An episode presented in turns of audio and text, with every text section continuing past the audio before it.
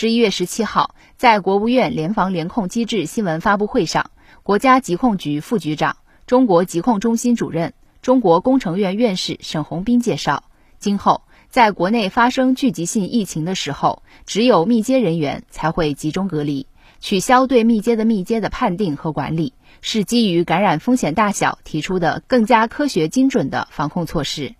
对这类人群不再集中隔离，是为了更加有效地利用流调、隔离等防控资源和服务保障资源。今后在国内发生聚集性疫情的时候，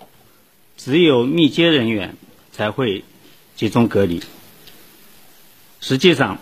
取消对密接的密接的判定和管理，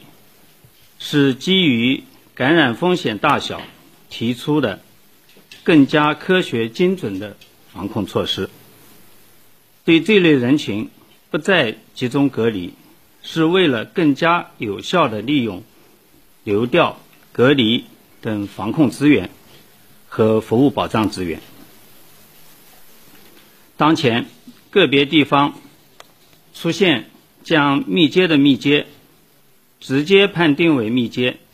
进行提级管控的情况。我认为是没有必要的。在这里需要强调的是，对取消密接的密接判定的同时，各地对于密接者要做到快判定、快检测、快管控。一旦密接者核酸检测阳性以后，在第一时间进一步开展密接者的调查和管控。一环紧扣一环，因此对工作要求反而更高了。这些调整